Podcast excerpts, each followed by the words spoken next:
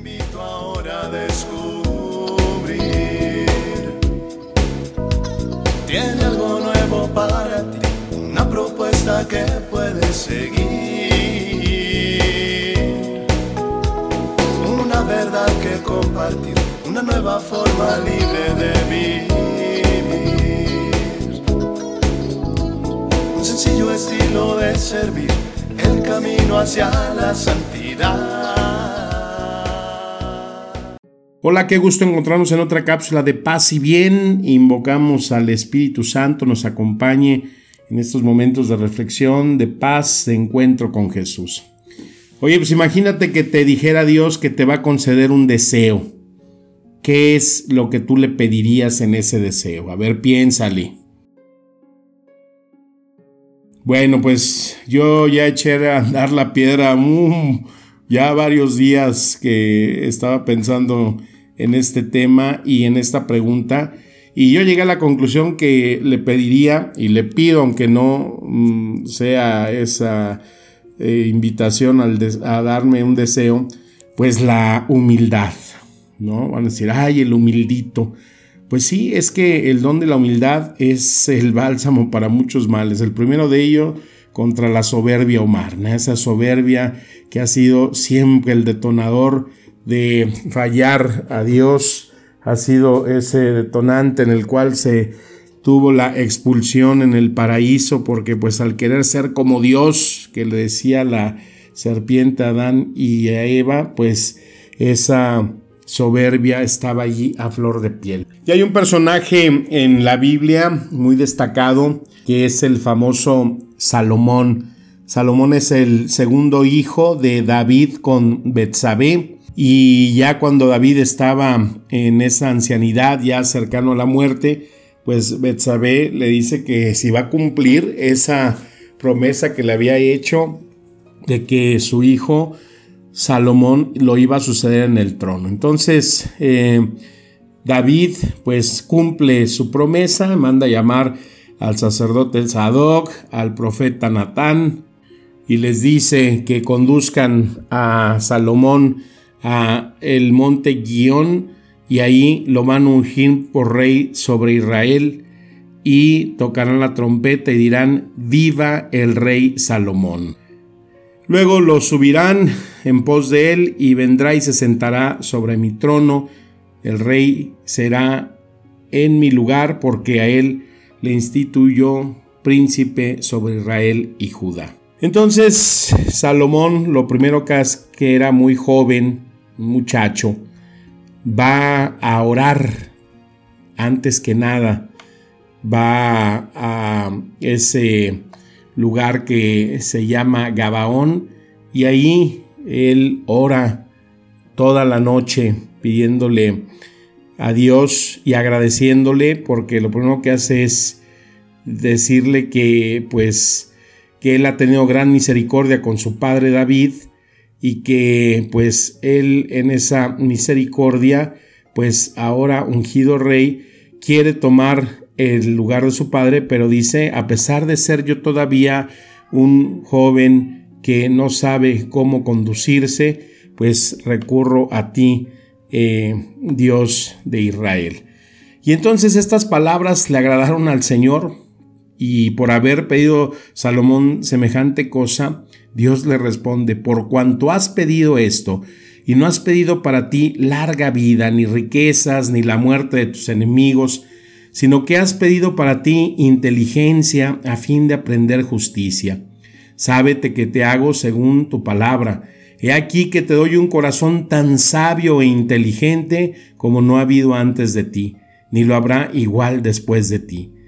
Y aún lo que no pediste te lo doy, riqueza y gloria, de suerte que no habrá entre los reyes ninguno como tú en todos los tiempos. Y si siguieres mis caminos, guardando mis leyes y mis mandamientos, como lo hizo tu padre David, prolongaré tus días y tus años en esta tierra. Híjole, pues imagínate, ¿no? Qué bendición tan enorme por ese principio de sabiduría que tuvo Salomón. Es lo primero que nos enseña Salomón. Ante cualquier situación o circunstancia, orar a Dios. Ante cualquier proyecto, ante cualquier necesidad, ante cualquier iniciativa, necesitamos ponernos en la presencia de Dios.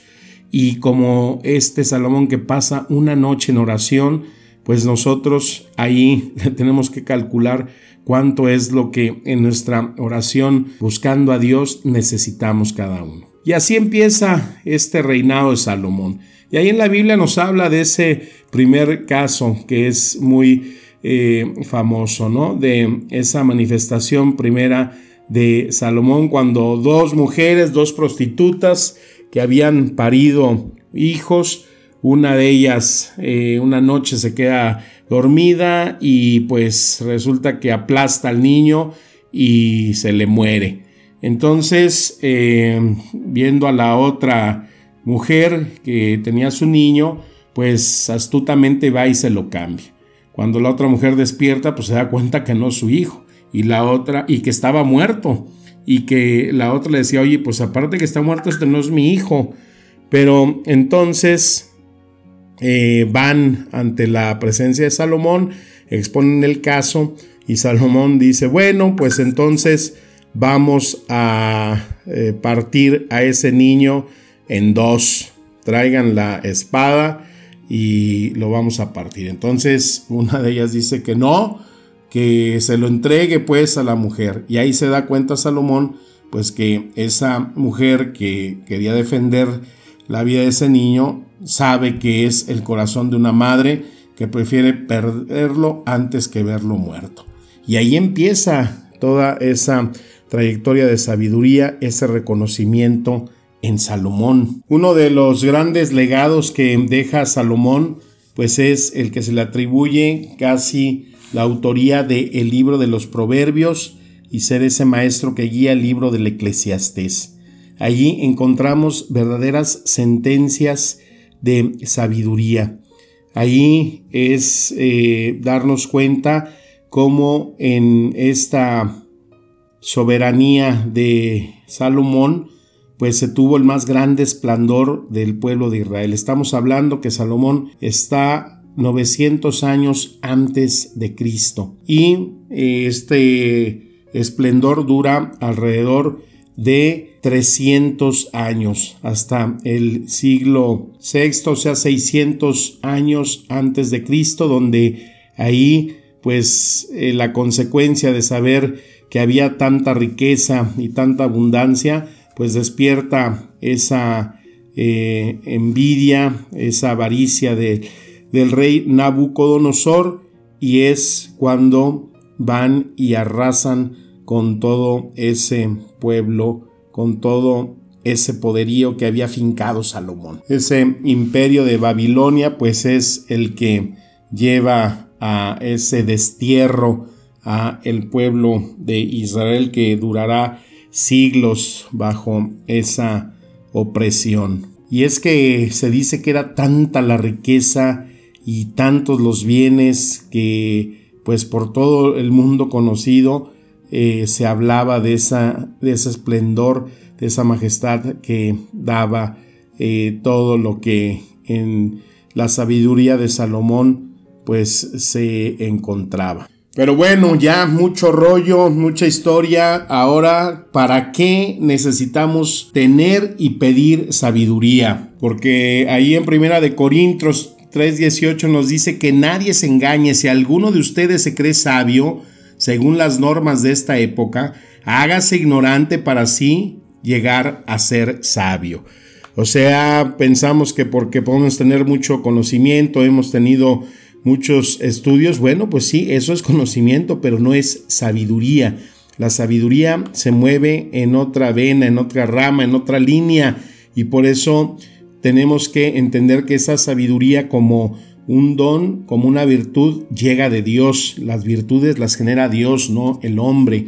Entonces necesitamos sabiduría para nuestra vida. Uno de los proverbios de Salomón, el 11, eh, versículo 2, dice, con el orgullo viene el oprobio, con la humildad la sabiduría. ¿Ves por qué yo pido humildad? Casi siempre en las situaciones, en los problemas, pues yo le digo a las personas que pues se pida esa sabiduría, se pida esa luz para poder enfrentar las situaciones, los problemas. Los que son padres pues experimentan y necesitan sabiduría para poder guiar y acompañar a sus hijos, ¿no? Sería un principio muy importante de sabiduría.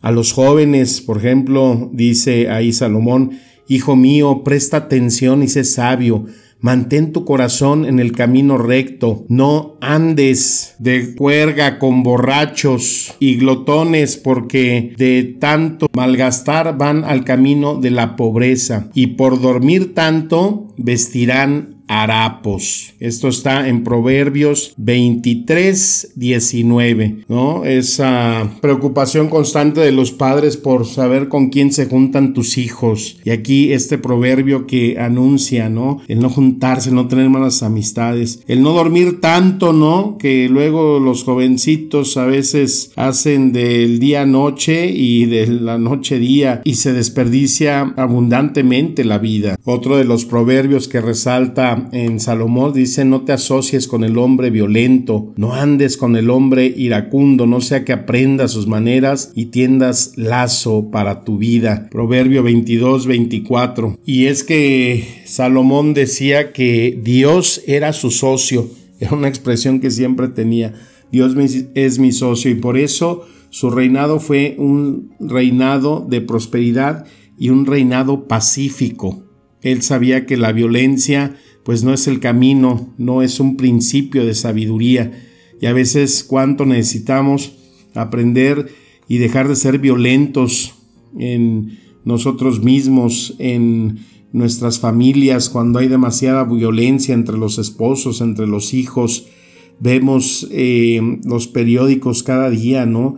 Tanta violencia, muerte, no es un principio de ser sabio, por eso necesitamos pedir esa paz, el no juntarnos con personas violentas o iracundas nos hagan también eh, llegar a imitarlas. Dice en otro proverbio Salomón, el que camina con integridad anda confiado. ¿Cuánto necesitamos rescatar este valor de ser íntegros? Pero el mentiroso, el ladrón, el que hace el mal será quebrantado. Cuánta mentira hay en nuestra vida, cuánta mentira encontramos en, por todos lados. Eh, hemos perdido el espíritu de, veracidad. El robar, el ladrón, el que está buscando siempre eh, la forma fácil de obtener bienes, el que busca hacer el mal no tendrá buen fin, será quebrantado, dice este proverbio. No tendrá buen fin. Proverbios 10:9. Nos dice Salomón que hay que buscar sabiduría ante todo, adquirir la sabiduría y sobre todas tus posesiones adquirir inteligencia. ¿Cuánta sabiduría necesitamos para poder administrar, para manejar eh, nuestro patrimonio, nuestro recurso económico, nuestros trabajos, nuestras empresas, cómo llevarlos con ese principio sabio. Otro principio que me encanta en Salomón es cuando dice una casa se edifica con sabiduría y se fortalece por medio del buen juicio. Mediante el conocimiento se llenan sus cuartos de toda clase de riquezas y de objetos valiosos. Entonces, fíjate qué importante, ¿no? Una casa que se edifica con sabiduría. Cuando en una casa pues no hay disciplina, no hay armonía, no hay, eh, no se inculcan valores, no se da una presencia de Dios, o sea, todo lo que da un buen juicio sabio, pues entonces ahí es donde encontramos pues esos hogares devastados, esos hogares donde si hay riqueza, pues no es más que para perdición, si hay pobreza, pues a veces también es un lugar donde eh, se da una búsqueda de lo material, y no se encuentra eh, ese espíritu, ese deseo de estar en presencia de Dios. Y mira este, así como el hombre es en el fondo de su corazón, así es él. Proverbios 23, 7. Si muy en el fondo de tu corazón eres pobre, pues siempre vas a ser pobres. Si en el fondo de tu corazón tienes miedo, entonces siempre vas a sentir miedo. En cambio, si en el fondo de tu corazón hay riqueza, tendrás riqueza. Si hay amor, libertad, bondad, tú vas a tener todo eso porque los reyes piensan como reyes, ricos piensan como ricos y pobres piensan como pobres. Otro principio de sabiduría dice Salomón, no corrijas al necio porque te verá como enemigo en cambio, corrige al sabio y te amará. Esto está en Proverbios 9:8. Salomón pues nos invita a que pongamos mucha atención a personas que viven esparciendo chismes, personas tóxicas, regando rumores por otras personas. Y nos dice que hay que alejarnos de esa gente, que, ser que seamos precavidos. En otros pasajes dice que así como el chismoso viene y te trae chismes de otros, así va otros llevando chismes tuyos. Y por esta razón, Salomón aconseja seamos prudentes en todo lo que escuchamos y en lo que hacemos y pensamos. Que las palabras de un chismoso son como pequeños bocados y entran hasta las partes más recónditas de nuestro cuerpo. Proverbios, Proverbios 18, verso 8. No, pues no nos la acabamos con tanta sabiduría de este rey, tanta sabiduría que necesitamos para nuestra vida. Pues aquí unos aspectos nada más para que tengamos un buen inicio de semana, un buen discernimiento para que lo vayamos rumiando y meditando a lo largo de estos días y sepamos entonces qué es aquella sabiduría que necesitamos pedir y que emane de esa fuente que es de Dios y que se nos da a través del Espíritu Santo. Pues que las palabras nos sigan administrando espíritu y vida. Te mando un fuerte abrazo, mi deseo de paz y bien. Amén.